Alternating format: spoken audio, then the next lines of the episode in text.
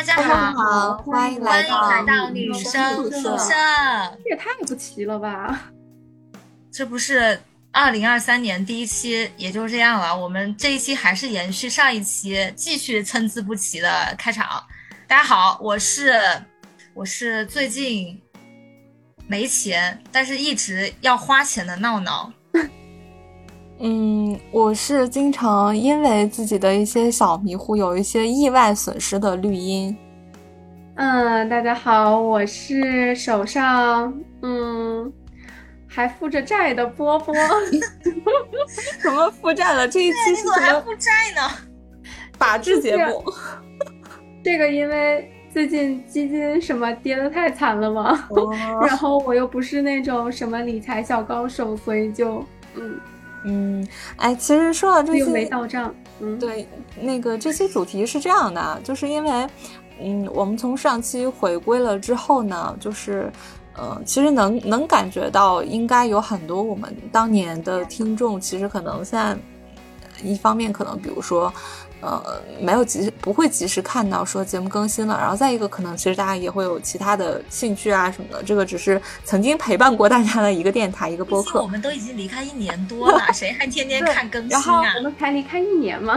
对，但是我我会觉得就是其实播放量无所谓嘛，但是我我还是看到了一些熟悉的 ID、熟悉的面孔在给我们留言，然后也说，嗯，就是可能比如说自己也处在焦虑期啊，觉得我们治愈了他们。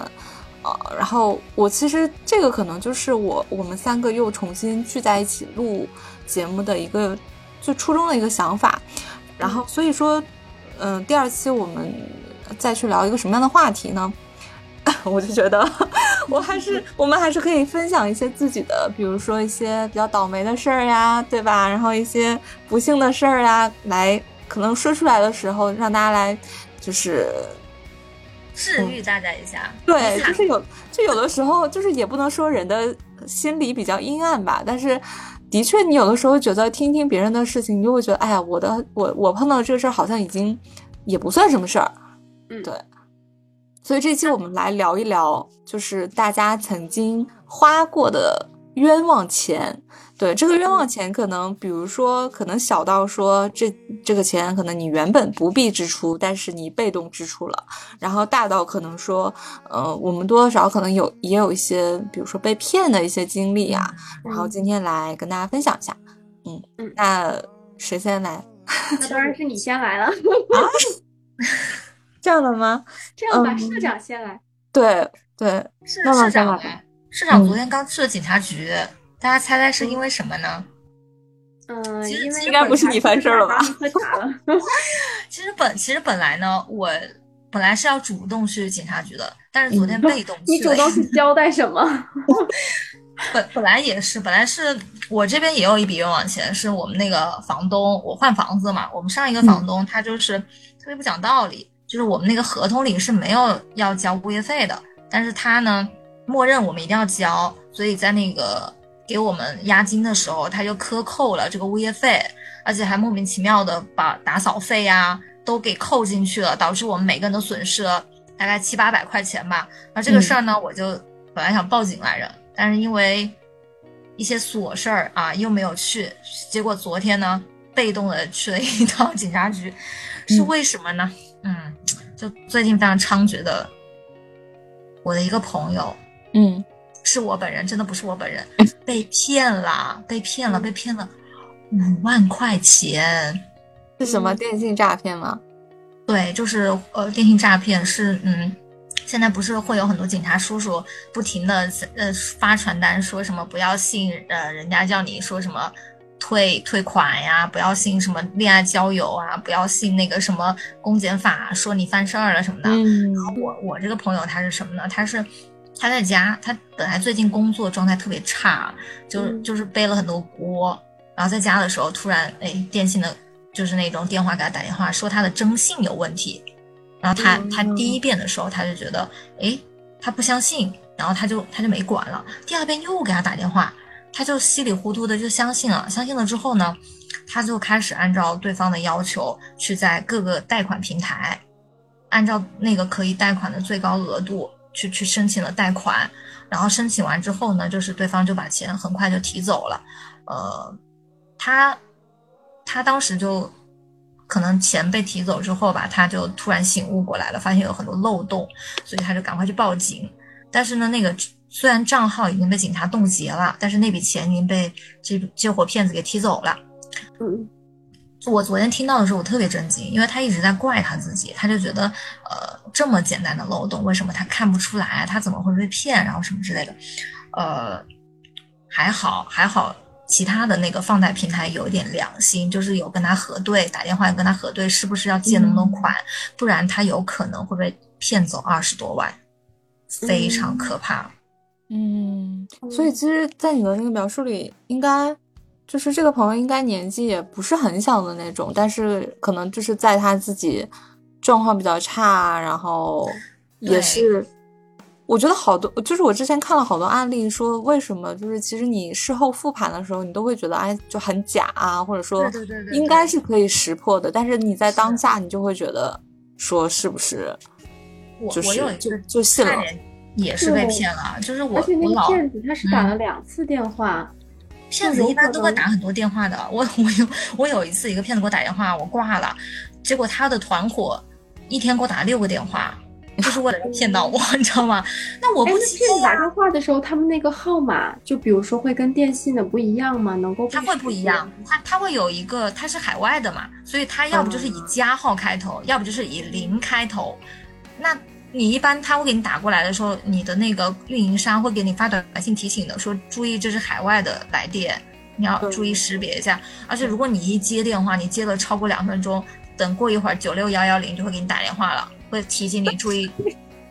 真的，真的，真的。我说到这个，我说到这个，我必须跟大家说一下，我不太记得，因为应该也是几年前的事儿吧，我我不知道有没有在节目里讲过，但是真的是发生在我自己身上很好玩的一件事儿，就是。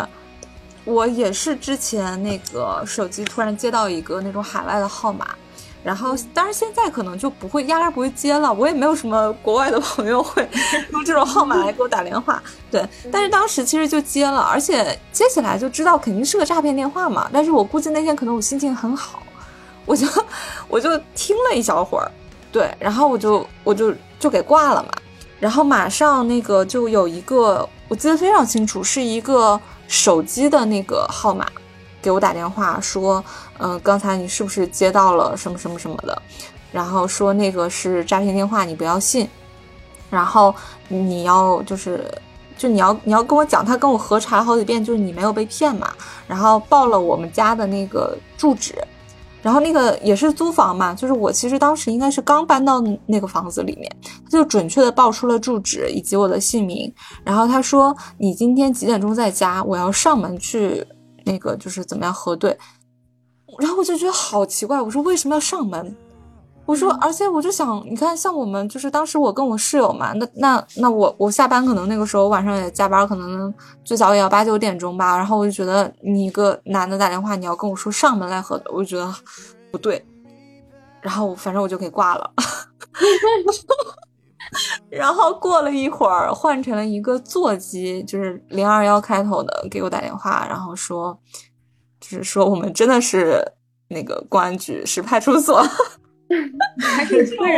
我我挂了警察叔叔的电话，我说他是骗子，因为当时我我脑袋里不知道为什么我就觉得他是跟之前最开始的那个第一个那个电话应该是一个连环连环骗，对，就是可能他们两个在一个扮扮演红脸，一个在扮演白脸，就是他对，然后而且我当时确实是不理解他为什么一定要让我上门。来确认嘛？但是后来我了解到，好像上海的确是，就是尤其是在电信诈骗的这一个方面，的确是他花了很大的警力，还有包括一些就是公共资源来来反诈。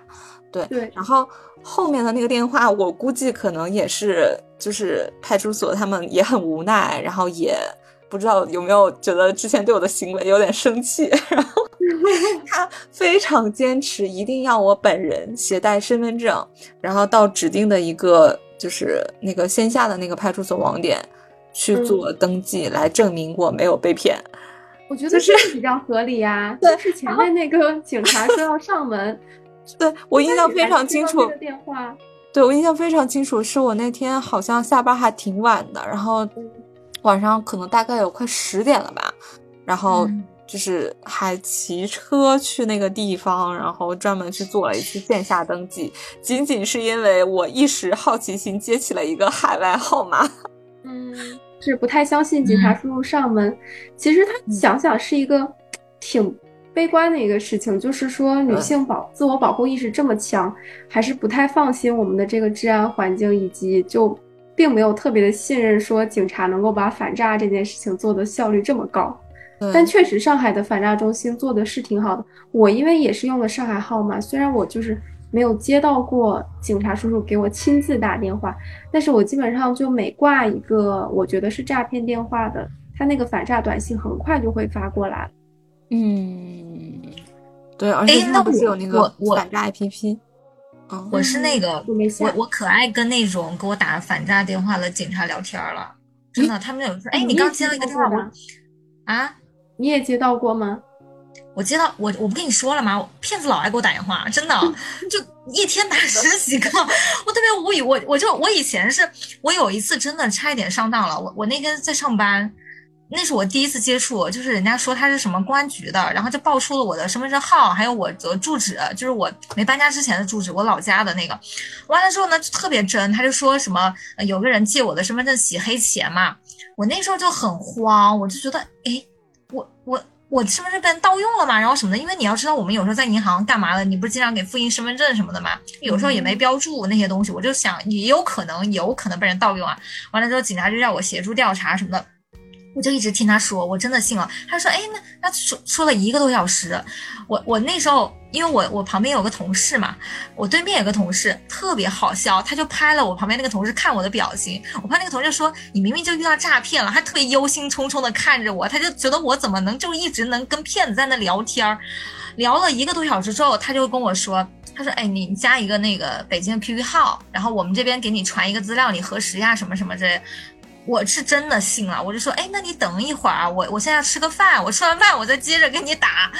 然后回来之后，我就去吃饭了，我一直等他打，他一直都没打过来。后来我想他可能他可能会觉得，哎，这个败露了，其实没有败露，我还在等他给我回话呢。在等等回话的过程中，我不是跟我同事在吃饭，我同事就说，你你这明显就是骗子啊，然后什么什么的。之后我就然后九六幺幺零就给我打过来，他说你这。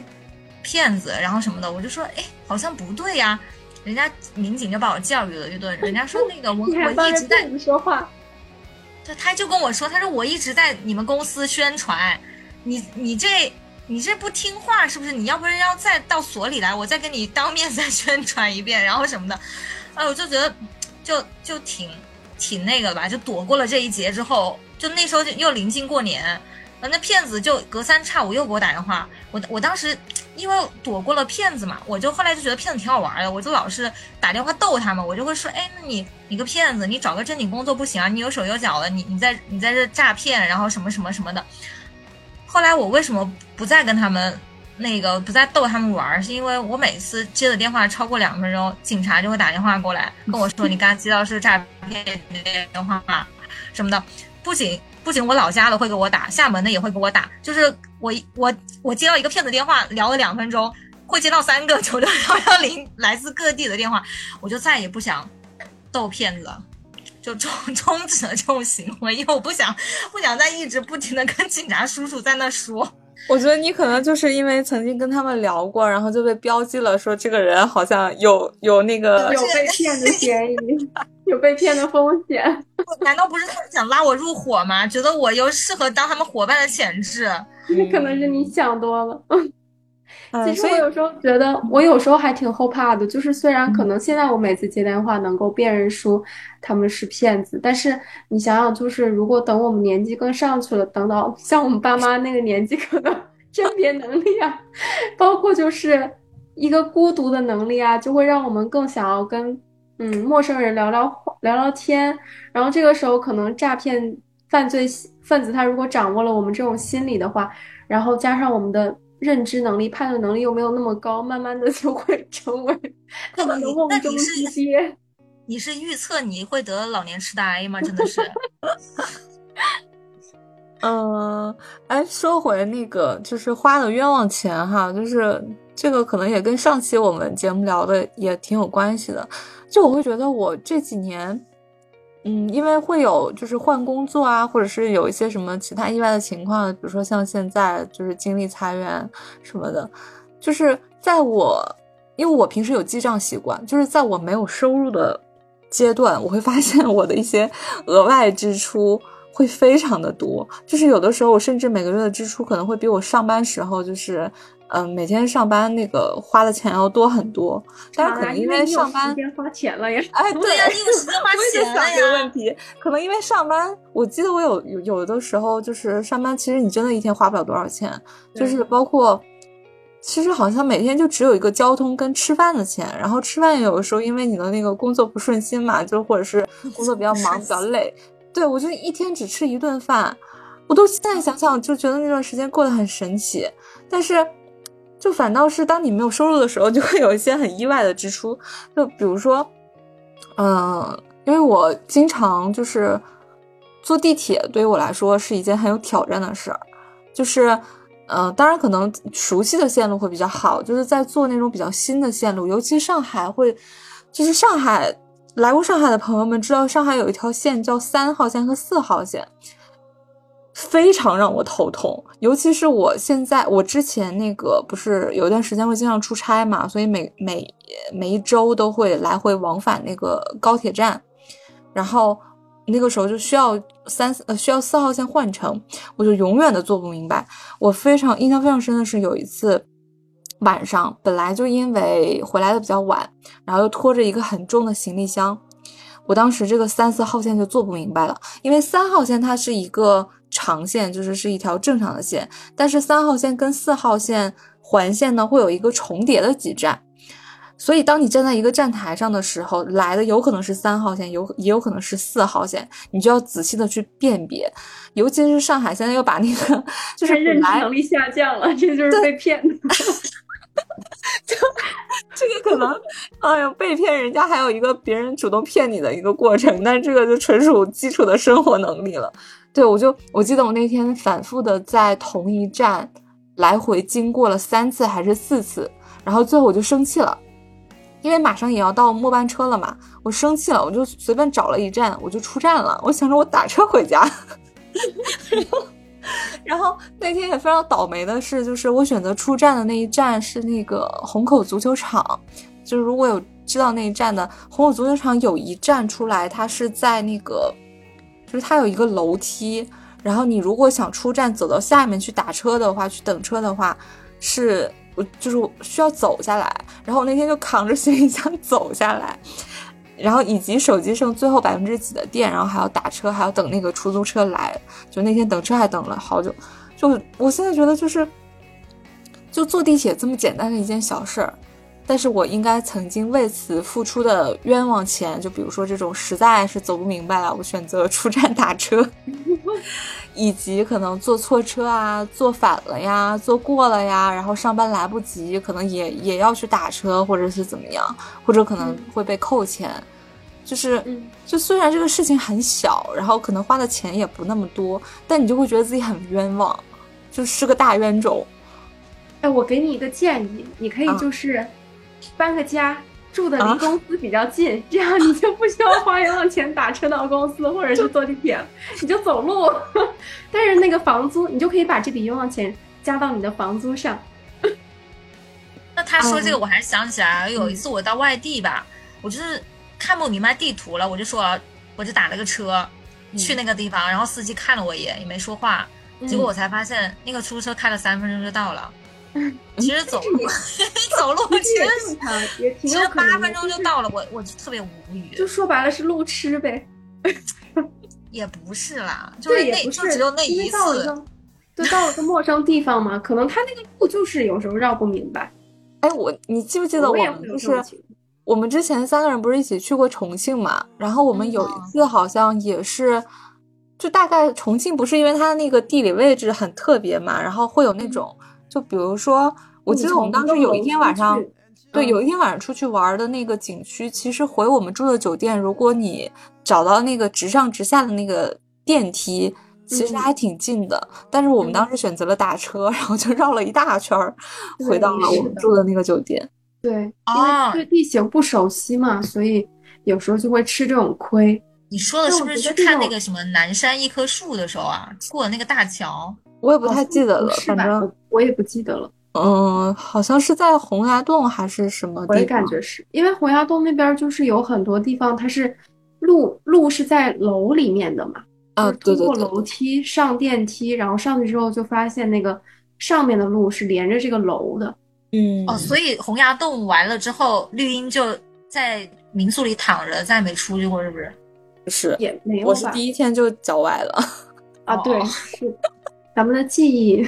也是一次很神奇的旅行经历，对。但其实你说到就是关于交通花冤枉钱这个，我觉得我自己也是经常会为交通花冤枉钱。但基本上就是说，可能我赶飞机啊、赶火车没赶上，然后就 退票也退不了多少钱了。我记得有一次是特别夸张。我当时不是因为没赶上，我当时人在英国念书嘛，然后我正好是假期去西班牙玩儿，嗯，然后我花了一笔什么样的冤枉钱呢？我当时从西班牙回英国的时候，我是不记得自己已经买好了这个飞机票的，就是因为我那一程安排从英国到葡萄牙，再从葡萄牙到西班牙，然后中间有很多的这种火车转，所以我整个其实按理说应该把这个交通的。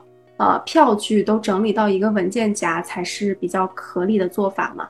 但我就他因为犯了一下懒，就没有把这些票据都整理到一起，所以我的记忆呢，在我玩的过程中就像是断层了一样，我就不记得我已经 订好了从西班牙回英国的机票。然后有一天，我坐在那个葡萄牙的机场里面，我非常的累，然后我就突然想到，我好像还没有买回程的机票呢，我到时候应该怎么回英国呢？我这时候 在手机 APP 上就在携程又买了一张西班牙回英国的机票，也就是我当时买了两张，买重了。你后来怎么发现你买了呢？嗯，你后来怎么发现你已经买过了？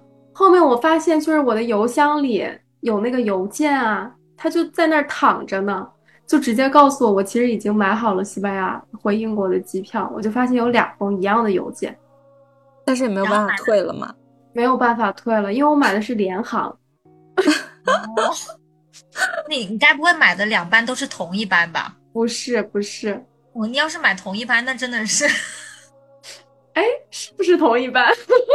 我也不记了，但是确实是同一天。哎呀。我我反正也我也经常是因为那个误点改签费不都不知道花了多少钱。嗯哦，你说到改签费，确实也是，我感觉就是我经常会在境外旅游的时候，可能还是飞机没坐明白，像绿茵是高铁是那个地铁没坐明白，我可能是飞机没坐明白，就是有时候他那个买的机票它是不包含托运行李额的嘛。嗯嗯，然后那个有时候他托运行李额就是会限定那个行李箱的大小啊，或者是登机的那个大小尺寸，就比如说二十二、十一、二十四、二十八。然后我有时候就搞不清楚这个箱子的具体大小尺寸，就比如说我觉得它其实可以登机的，但其实它是要托运的。所以我记得当时我是去泰国玩的时候，我拎了一个行李箱，然后还背了一个背包，但是我每一站就是从。就是在泰国境内的每一站，我都付了托运行李额，它的托运行李额的票价就已经相当于我买那个联航的票价了。对，就花了可多这种冤枉钱。哎，那我我那我跟你不一样，我是为了省那个托运费，就人家说我超重啊，说我超重了，我当时这个。呃，我的行李箱里有很多包包，我就把那些包包全都拿出来，然后把我行李箱的，比如说杯子啊、水杯啊，那那种很重的东西全都塞到包里，然后背在身上上飞机。我我真的，让我想起了那个什么《回家囧途》，王宝强演的那个，就人在囧途啊，就这样啊，那没办法，就为了省那个，哎，那个超重费，我就真的是，我都不知道为什么背了一大堆，身上背一大堆上飞机。嗯，我我我当时想说，但是我觉得很神奇的就是，你们有没有想过，我们花这个冤枉钱，好像都不止花一次，就是按理说花了一次应该会有那种反省的精神，但是在我身上我好像从来都没有发现过。就是比如说在交通、在误机，在就是交通上花了一次冤枉钱，他还是会犯，第二次还是会犯，还是会犯第三次。他是他是因为就是怎么像是一道人生迈迈不过去的坎儿一样？为什么？那就是那句鸡汤嘛，人总是人人类最大的那个收获就是从来都不会吸取 不不会吸取教训。哎，是怎么说来着那句话？我忘了，好像说是什么人类人类最大的教训就是从来都不会吸取教训，好像。其实说说花冤枉钱啊什么的，因为我刚才想了一下，因为我觉得我整体上花钱还是属于比较比较仔细，然后不太会乱花钱的人。对，但是呢，我觉得有的坑可能是大部分人都会踩过的，就比如说健身房。哦，就是我我印象很清楚，就是哎，我怎么经常说这个话？这个能不能帮我剪掉？就是就健身房标志性语言。就健身房的这个坑，我也是踩过的。就是你办的时候，你会觉得哦，好健康，我要追求健康，什么我要我要经常来锻炼。而且我当时办的那个健身房还其实离我家很近，就基本上我出去过一条马路就是。呃，然后当时也花了挺多钱的，但事实证明后面其实就是没有怎么去。对，然后包括我记得我还买过钢琴课。然后也是后面其实有很多课，就慢慢的，可能就因为你有一段时间很忙，你没有去，然后你后面就就会一直拖，一直拖，然后就会拖到你忘了这件事儿。那你说健身房和钢琴课其实金额都比较大嘛？嗯，你们不会心疼钱吗？虽然是花的冤枉钱，但是你心疼钱，那你还不去？就是在花的时候心疼，因为他一笔花出去了。对，因为心疼是这样的，就是你会觉得，哎呀，哎呀，但是我今天好累啊，什么或者我这段时间好累啊，我之后一定会去的。然后磨着磨着，你就会觉得，哎，我都那么久没去了，就可能健身房这件事情，是因为我当时我应该是没有买私教课嘛，就只是买了那个健身房，但是我买了四年，对你就会觉得之后反正就是都有时间，但是实际上我在那个房子，我好像住就住了一段时间之后，我就。那因为那个房东要卖房，我就搬走了。搬走之后，我其实离那个健身房就很远，所以这一下子你就会不会想去了。对对，而且我觉得就是有时候心疼钱，它是一个伪命题，放在这种就是你，呃，为了长期坚持一项东西而花钱，然后如果你没有去想到心疼钱，它其实是一个伪命题。因为我觉得我们那个时候不想去，是因为我们 更心疼自己。哎，我为我为什么一直都在针对你们花冤枉钱的事儿？我在想我的省钱。我最近就是因为我去健身房太费钱了，然后我也是不太想去。我卡里还有钱嘛？我现在就跟我自己说，我一定要从视频健身当中受益，我就不去健身房了。所以我现在就把这笔钱省下来，反倒还是能在家里跳操，还能坚持。嗯，哎，那这点我跟你还挺不一样的，因为我最近也是我我买了那个就是瑜伽跟普拉提的课嘛，然后我反倒觉得这个是我最近花的还挺值的一笔钱，就是。它会触动着我去，就是以及真的要动起来，然后以及可能瑜伽算是我比较能接受的，因为我的人生格言是生命在于静止，所以 瑜伽算是我比较能接受的。运动方式了。对，嗯，我就觉得还挺好的，就是不管那个体重有没有减下来，但是至少，呃，就动起来是健康的。嗯嗯嗯，我觉得瑜伽也是一个很好的锻炼方式了。就我自己也长期练瑜伽嘛，嗯，我觉得它不光是外在就是那种运动的体验感，它其实内在也是能够平衡身心吧，就是我自己的一个感受。哎，说回来这个冤枉钱，社长，你再多分享一点，你花了什么冤枉钱？我没有，我我我觉我我觉得可能最冤枉的大概是，大概是在买买东西上吧，就是可能我不需要这个衣服，但是我就是我逛了逛，我就是哎，我觉得我可能缺一件衣服，我就买了，买了之后也不穿，我我很多时候就是花这种后悔钱，还有就是可能最多算是什么？情绪性花钱，对，就是花钱能让我快乐，比如我今天其实不不不需要花这些钱的。但是我就我就是特别想吃特别贵的，我就是吃吃完之后发现巨难吃，就是那种花了很多钱，但是也没有吃到满意的东西，然后就会后悔不已。我我我感觉我经常干这种事儿，就在吃上面，还有在买衣服上面，就经常冲动性消费。然后完了就会发现，哦，其实这些钱加起来都都很多了。嗯，对，是的。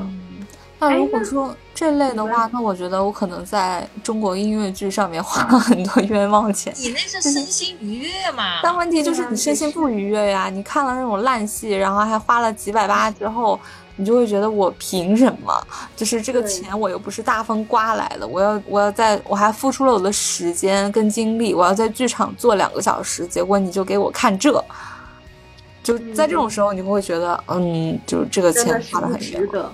不值当，对。那我上一次因为话剧是看那个谁呀，林奕华的《红楼梦》，他是因为我觉得那钱是花太值了，三百八看了五个小时，我看了三个小时之后我就受不了了，没看懂。我觉得其实也挺好的，就是说回为话剧花钱或者是为兴趣爱好花钱这一点，我觉得是有有些时候还是会碰到你觉得很值得的嘛，比如说社长你喜欢。为了美食而花钱，有时候你吃到好吃的东西，你还是你还是会是觉得就是这个钱花的很值得。但是如果就是我想表达的是，只有持续的为这样一样东西花钱，你才能够觉得它有时候是花的值得，有时候是花的不值得嘛。它是一个这个叫什么能量守恒定律一样的东西。我的袜 子不见了，什么？你的袜子不翼而飞了吗？突然发生了什么？只有一只了。就在我刚跟你们说袜子不见的时候，我找了两天，它突然又出来了。可能就是你自己乱扔了。没有。好了好了，我我偏题了，接着聊，接着聊，接着聊。哎，你你不是你不是说你之前那个买票买话剧票被骗吗？怎么回事？哦，对对对，买话买话剧票那个被骗，我不记得是不是个话剧票了。就是当时我是要看一个什么演出，然后我还叫了我的两个朋友一起，他们也挺感兴趣的。但是那个演出呢，它售罄了嘛，所以我就在微博上看看有没有那种人转票，然后结果就是在微博呃，应该是一个转票群里面吧，就有个人留言说他那边还有余票。然后我就联系了那个人，在微博上，他就给我发了他那个支付宝的账号，之后他就说你给我这个转过来，我到时候给你出票。然后他说转的时候你要备注哦，他好像应该没跟我说，他反正就是说你你转钱吧。然后我当时转完了之后，我就告诉他转过去了，还包括我朋友的，就是总共三张票的价格都给他转过去了。结果他后面跟我说，我转钱的时候没有写备注是买票，他就查不到那笔钱。他就用这个理由跟我说我没有付钱，但是我还给他发了截图，然后他的意思就是我没有付钱，他就不能给我出票，这个很明显就是诈骗了。对，其实，呃，就我我我跟波波我们是看那个什么话剧啊，就舞台剧这种，但是因为最近不是，嗯，就是开放了之后，其实会有很多那个演唱会啊什么都回来了嘛，然后也。热度比较高，可能大家憋屈了三三三年多，就是也很想去看一场演唱会。但是在这里一定要提醒大家，所有在微博上说那个什么什么我这里有票啊，然后什么帮你搞票什么这种的，全部都是骗子。就是只要他不走闲鱼。都是骗子，走了闲鱼的也有可能是骗子，因为还会有那种就是高仿的那种钓鱼的网站或者是 APP，就是它看起来可能跟闲鱼或者是什么其他平台很像，很正规，但也是骗子。就是基本上那种你发一条微博，然后下面说什么我这里还有什么私信啊什么这种，全部都是骗子。那怎么识别？怎么识别能够买到原版的那个转让的票呢？呃，一般就是据我所知啊，就比如说像什么周杰伦啊、林呃林俊杰这种的，其实很很难，你真的找到原价出票的人，就是我觉得不如直接找，如果你非常想去看的话，不如直接找靠谱黄牛，对，然后，嗯，或者要么你就是自己的手速足够快，或者是或者是你的人品足够好，你能抢到吧，然后。另外的，比如说可能相对来说没有那么那么大热的一些，我觉得你可以直接去搜一些那种粉丝聚集的，比如说什么微博的超话呀，或者是那种相关的小组啊、粉丝群之类的，就这种其实还是有可能会有，真的会有人，就是比如说临时去不了，他去把他的票转让出来。就是像我们日常看的什么舞台剧这种，其实很多时候，比如说你在大麦或者是在他的那个什么主办网站上看到票是售罄了的。但其实可能都是假象，就可能在我们民间的这种什么什么转票群里面，就是其实是会有非常多的出票的，然后以及我们基本上都会在闲鱼上面交易，对，就是闲鱼它相当于你还是有了一层保障的，嗯嗯嗯，对，大麦也很搞笑，大麦上次那个八三幺的演唱会就是卖溢价票，就直接在大麦上卖的，对啊，而且卖吗？嗯。大麦官方自己卖溢价票吗？对呀，对呀。哦，嗯，反正我这种大麦黑号选手，就是那种热门演出，我永远都抢不到，我永远都会提示我什么前方拥堵，就是 不可能抢到的。我觉得，因为也很有意思。我之前其实看有一次看线下演出的时候，我去取票，然后因为那天我是帮，呃，也是抢到的票嘛，然后帮我很多朋友去取，所以我就取了一沓票出来。然后那天呢，在那个线下的时候呢，就有一个大麦的工作人员在旁边，然后他看我取了一大沓票，他就非常惊讶嘛，反正就开始搭话，后面还加了微信。然后我记得我当时就问他，我说：“我说大家都在说大麦这种就是网站会有那个黑号嘛，就是会让我抢不到票。我说到底真的假的？” 然后他后来其实跟我说，他说确实是有这样的机制的，就是。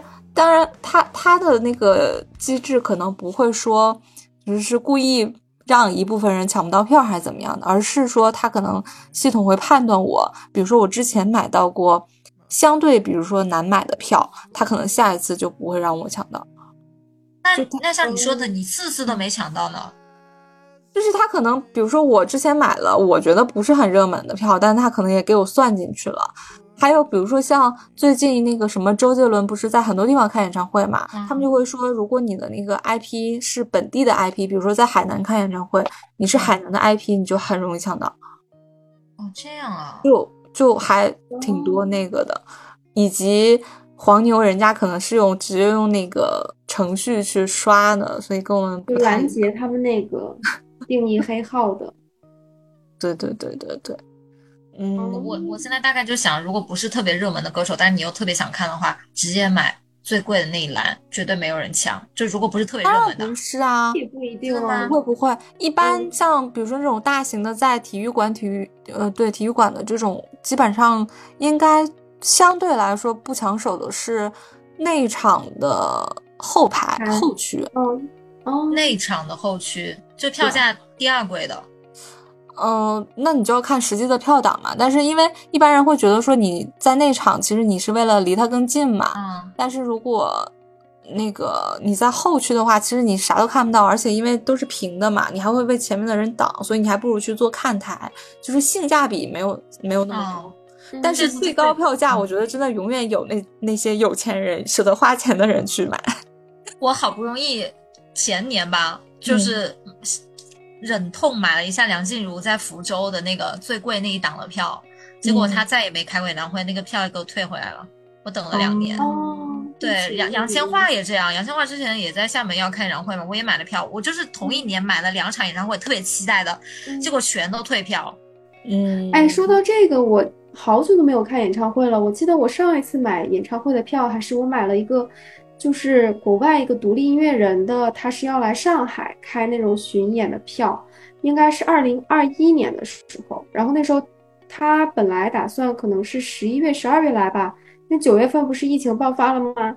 然后二零二二年就二三年整整搞了三年，他都没有来嘛。结果我二三年、二二年不是去英国念书了吗？后面我发现 他是 我在念书那个城市的，就是嗯。本地人 哦，但是我也没有看到他在当地办的演出，因为那时候他去美国巡演了。他好像嗯，今年或者明年可能还会再来中国吧。那你说我问这个问题会得罪人啊？就是有没有看过特别觉得这个花钱不值的演唱会啊？我看演唱会比较少，可能不觉得有。我我我是那年在厦门看周杰伦，我觉得不太值，可能因为他那场那场的音响效果太差了，而且都没有没有那种他以前那些经典的歌吧，所以我那个时候会觉得很不值，毕竟是花了黄牛票买的。哎，那黄牛还是我们的舍友呢。啊？那以后我们还有这种人才？对我们有个舍友，他各种演唱会、各种话剧票，他都可以拿到票。他是我们的黄牛哥哥。嗯，哎，说到这个，我其实想起来，我其实大学真的还损失过一笔，就是演唱会的。我记得我应该是大二吧。然后当时我我在南京上大学嘛，然后当时陈绮贞在上海，在梅奔，呃演唱会，然后因为我之前就是只是我很喜欢的，但我从来没有听过现场，我觉得我要去，然后而且我当时跟一个认识的一个学姐一起买了票，我印象中还买的是六百八的票，就是其实当时对对当时一个朴素的大学生来讲，这个算是挺贵的了。然后两张票呢，就寄到之后一直放在我的那个呃宿舍里面。然后等到快开始了，我印象非常深，还是十二月，因为那天考六级，我因为这个事儿我就没有报六级。结果我应该可能就随手把它扔掉了，因为塞在信封里嘛。对，两张票，然后就就首先自己没有去成，第二呢，因为那因为那个学姐已经把钱给我了，所以我要把她的钱就是赔给她。对，然后就是，而且这不是赔钱的事儿，是因为本来计划要去的嘛，但是你现在就没有票啦，所以就还欠了个人情。然后第三呢，又因为那个六级，就是实际上那天我在在宿舍在南京，但是因为之前没有报，所以这个六级也没有考成。就是，呃，你想六六百八乘二是多少钱？一千一千三百六，就是可能基本上相当于我当时一个月的生活费了。嗯，对，就还挺，应该算是一笔非常，是，对，非非非常，哎呀，就没办法，就因为自己的粗心造成了一个损失。嗯，哎，那你们有没有发现，就是有时候真的感觉一件事儿不走运，然后接二连三的就会出现好多 那段时间都运势不太好的事情。是呀，就我最近就是有这种感觉。就我上上周的时候，上上周末还经历了，也是我本来买好的一张话剧票，然后因为临时有事儿嘛，去去同学聚会，我就把它出掉了。结果出掉的时候呢，也是因为一个其他的一个因素，反正我就把日期写错了。然后收票的那个妹子呢，她也没有仔细看日期，她就觉得是再下一周，所以等到她发现的时候，就是这个其实已经过去了。然后就她也没有去看这个票，就浪费掉了，还是张一排的票，一排六座的票。然后那我也觉得没办法，这个我觉得事出在我，我又把票，我又把钱赔给了人家，哦，就还就会有这种难以避免的支出。嗯，哎，我刚看波波打哈欠打的可大了，都可以塞一个拳头。我就说，我怎么那么困？那我等会儿看，我们就是花了这么多冤枉钱，你们有没有反思过？为了让我们的金库 钱更多，有没有一些什么省钱的小妙招啊？可能本来我先说我是没有啊，所以来请教一下你们俩。省钱的话，我省百分百，真的。对对，要牢记这句话。以及我觉得现在省钱可能就是你不要瞎理财，我觉得就本身就是一种省钱了。哎，我我我我想说一件事儿，我不知道闹闹能不能让我说。你 就是我们那次去长沙玩的时候，我记得我非常震惊的一件事儿，就是闹闹跟我说，他说他好像是问我问我们平时有没有在使用什么信用卡或者是花呗这种就是东西。对，然后我就说，我说我其实是一直在用信用卡的嘛，但是我从来就是没有，呃，超支过，就是我我会定期，我会那个按期还什么的。对，然后那个闹闹说他在用花呗，以及呢，他用花呗的 理由呢，是他觉得他要把钱存起来。真的，真的，真的，我是这么想的。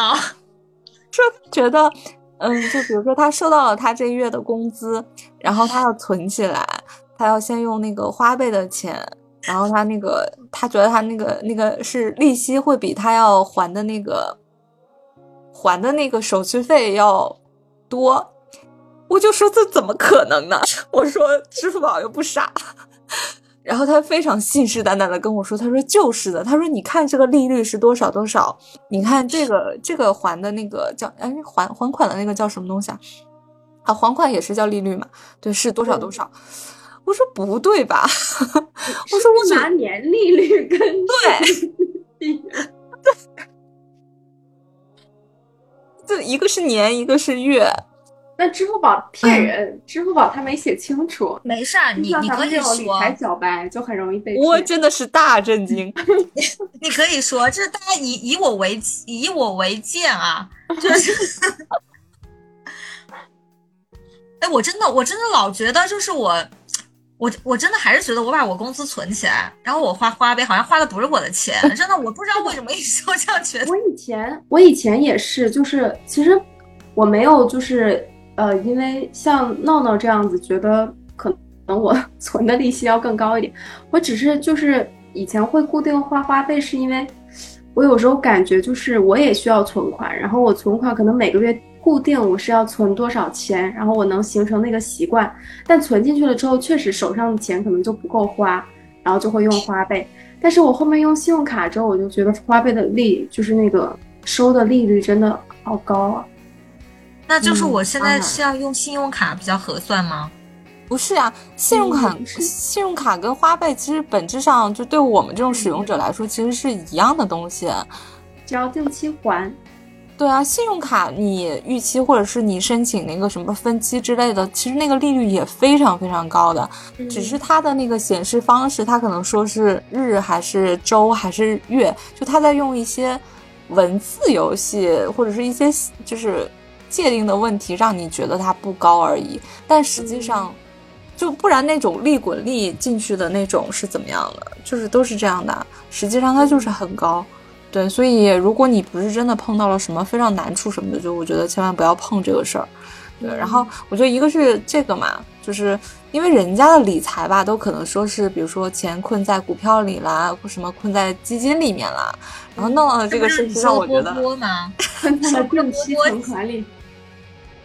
对，然后还有一点，我觉得可能是消费习惯上，我觉得就这几年大家都在说消费降级，消费降级。呃，我觉得我个人体会还是挺明显的。就你们有没有发现，现在不管你是去，比如说家附近的菜市场、农贸市场去买菜买水果，还是你去什么线上盒马啊什么这种地方去买，你就。我发现最近好像蔬菜水果非常非常的贵，都挺贵，真的。我上次就买几捆蔬菜，买几个番茄吧，花了我四十四块钱。我是在菜市场买的。对，对，就甚至我会觉得好像就因为你有的时候一个人或者是跟室友一起两个人吃做饭吃饭，你就会觉得就要么吃不完或者怎么样，还不如点外卖呢。就觉得现在自己做饭好像并不省钱。是的，对。然后我突然想到一个，就是可能我自己最近这几年。有所改变的一个小习惯吧，嗯，就之前我特别喜欢去便利店，就是可能早饭也在便利店买，然后呃吃中饭之前可能去便利店逛一下，然后吃晚饭之后也去便利店。我还记得你写过一篇关于上海便利店的文章，对便利店的故事，我就是对便利店特别有感情，就很喜欢去逛，它就有点像是家附近的一个我散步的必经地，然后进去了之后我就会。忍不住的想要花钱，可能买点什么饮料啊，买点小零食啊，或者以前看见便利店上新了一些什么新品小饼干，又想尝试一下，这样。那因为这些都是小钱嘛，但是它其实日积月累，一个月也花真的挺多钱的。你就可能，如果日常你一日三餐花个一百块钱，然后便利店你可能就是花个十来二十块，但是一个月算下来也得有个好几百呢。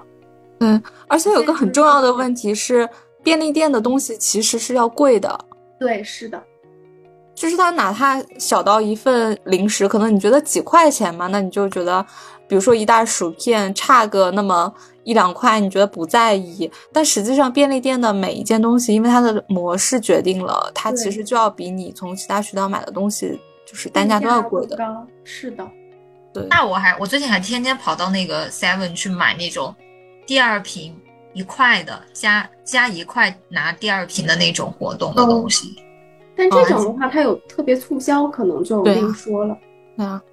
嗯，然后还有一个点是，我觉得消费降级可能对于我来说会体现在，我觉得几年前就是你看到那种什么拼多多砍一刀什么的，你还会觉得就是不屑一顾，还是你觉得啊这东西营销好烦什么的。但是现在我会，我其实使用淘宝、京东、拼多多，可能我拼多多的使用频率还蛮高的，对我会有很多。就是东西会转移到拼多多上来买，比如说水果，就是拼多多现在有那种，就类似于那种什么什么几人拼团，然后会什么什么什么便宜的。就我发现买水果，你论箱买，就比如说一箱可能它通常是什么三四斤、四五斤的这种，会比你在线下或者是你在盒马什么买水果要便宜很多。而且往往这些水果因为是从那个产地出的嘛，往往还会很好吃。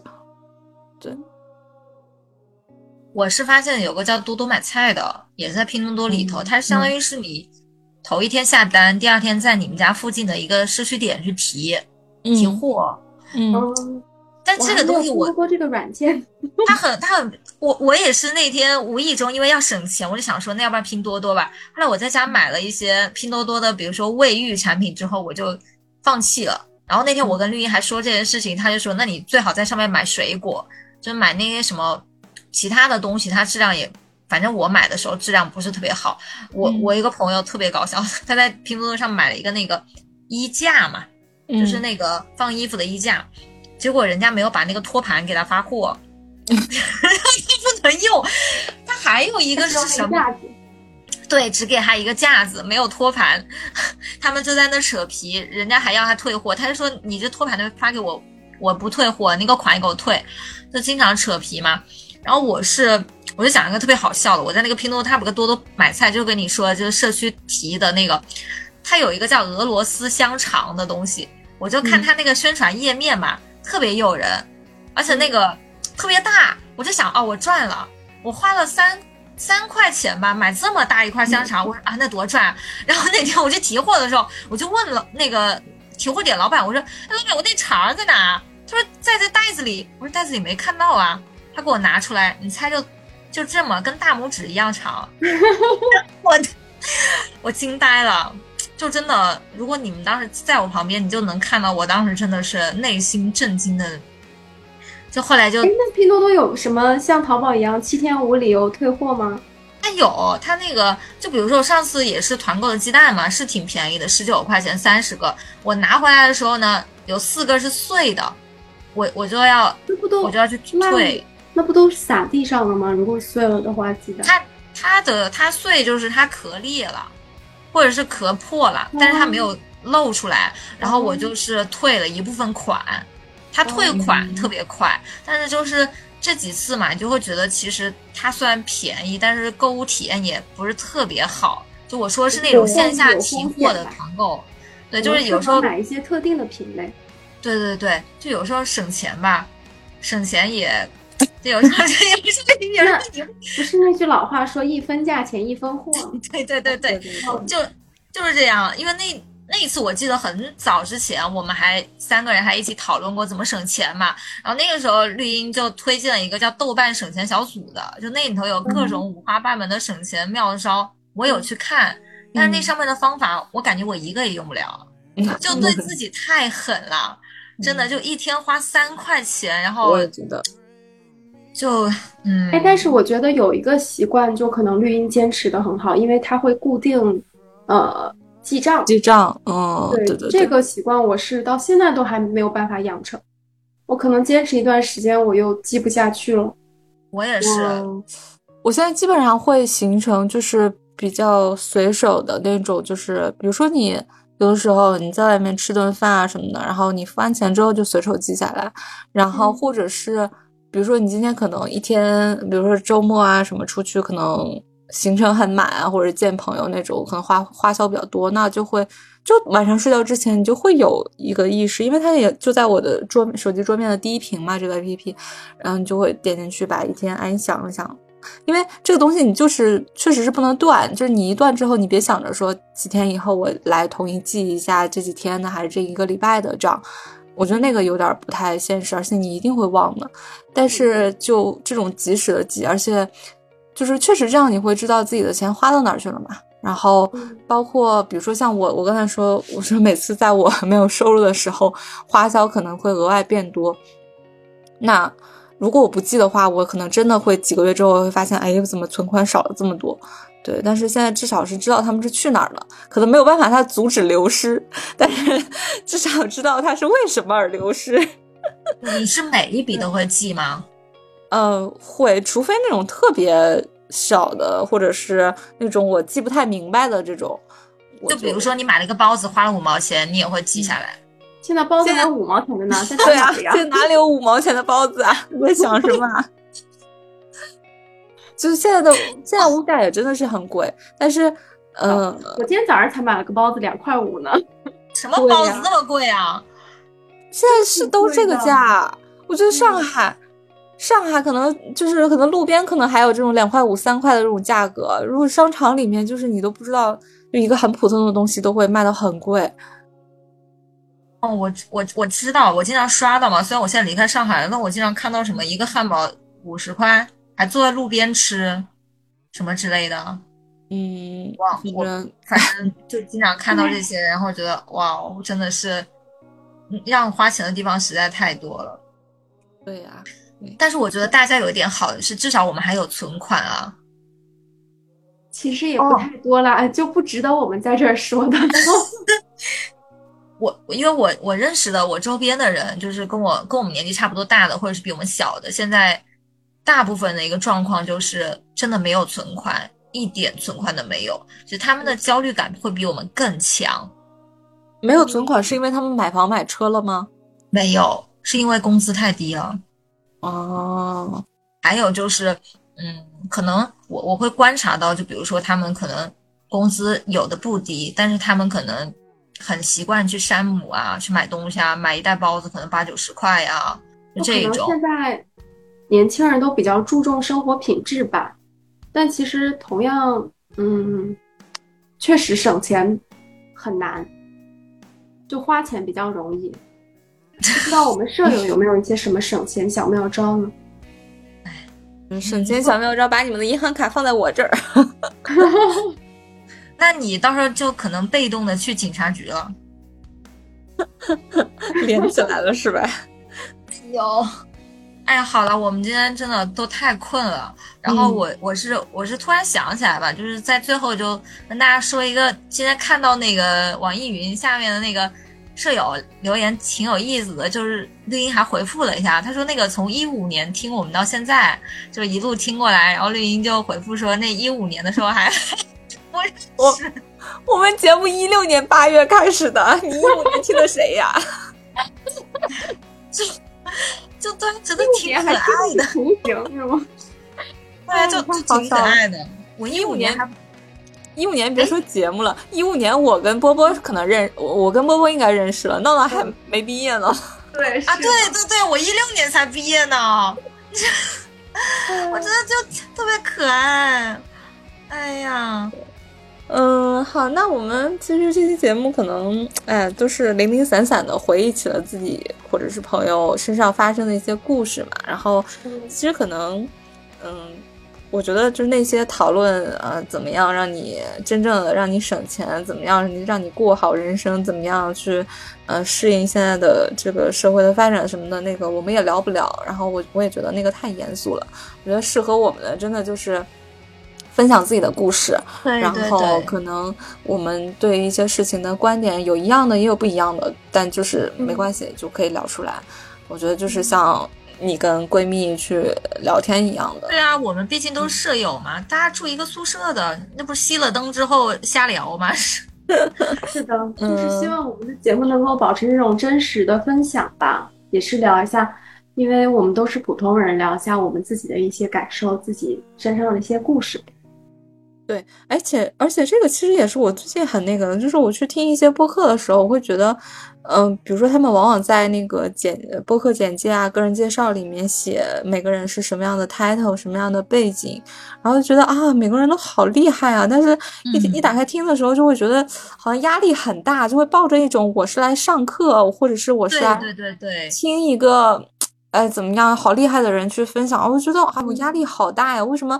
因为播客可能本来就是我一个闲暇时间去吸取一些信息，或者是听一个陪伴感的一个东西，我就不是很想听那种会反而让我压力很大的那个。因为我每次嘛，我我我之前看一个叫雅君的小分享嘛，那个公众号，他每次也会呃有一些。他们的 UGC 用户会去推荐一些播客，我每次一看，哎，有播客推荐，我就会非常满怀期待去点开。我想会不会有一天分享到我们？结果从来都 都没有过我们的。就包括有一些什么小红书也会去推荐一些播客嘛，呃，就他们会有一些播客合集。我我我现在就不期待了，我觉得，哎，哪一天就拿你拿你自己的账号，你假装你去发一个笔记，说推荐听女生宿舍。对呀，是说这三个人聊天真的是非常没有逻辑，没有观点，但是很治愈。我想一下，我我没小红书账号，这样的。就我今天才把微博找回来，你我真的是我从前天才开始用小红书，我的妈呀！嗯，哎，那这就成为你第一条发布的内容了。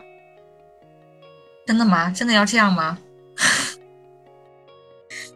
要要这样好吧？要哪一天就真的是哪个哪个素人推了我们在小红书上推了我们的节目，我觉得真的是我们可能就要红了。嗯，但不过我也我也发现，就像就像绿茵说的，他们推荐节目大多是有那种实操性的，就是比如说教他们真的是教他们怎么省钱啊，或者是有那种比较专业的讲解的一些知识型的东西。我觉得可能啊，现代人。也许真的是太焦虑了，急于的去想要去学习一些比较有有实操啊，或者是速成的一些东西，所以我在想，哦，可能是那些东西会比较受欢迎。像我们这种闲聊的，嗯，也就只能给大家叫什么减少一些焦虑。不过这也挺好的。对啊，我觉得其实做内容的话，就是这样一个百花齐放、很多元的生态存在嘛。而且我们的听众其实他们也可以自己选择，说有的人可能更倾向于听偏学习类的、知识增长类的，然后有的可能就比较喜欢我们这种轻松的聊天方式。每个人的选择也不一样，而且也可以就是兼听则明啊。我在说什么？我要睡觉了，我要申请，现在 不说话了，躺到床上去睡觉。嗯，好啦，时间那那我们对我们这期节目就到这里。时间不早，我在说什么？我也在说胡话。时间是时间不早了，已经晚，已经十一点了。时间不晚，时间不晚，时间不到底到底你要说什么？现在已经十一点了，现在是晚。上十一点了，我们也也是要睡觉了。然后那个，呃，就是我我今天已经呃上上期节目说的那个微博啊，我今天终于发了啊。就嗯，大家可以去看一下，嗯，就是我密码找回来了，然后那个还是在之前的那些平台上会会会会播出，然后现在是多了一个小宇宙，是吗？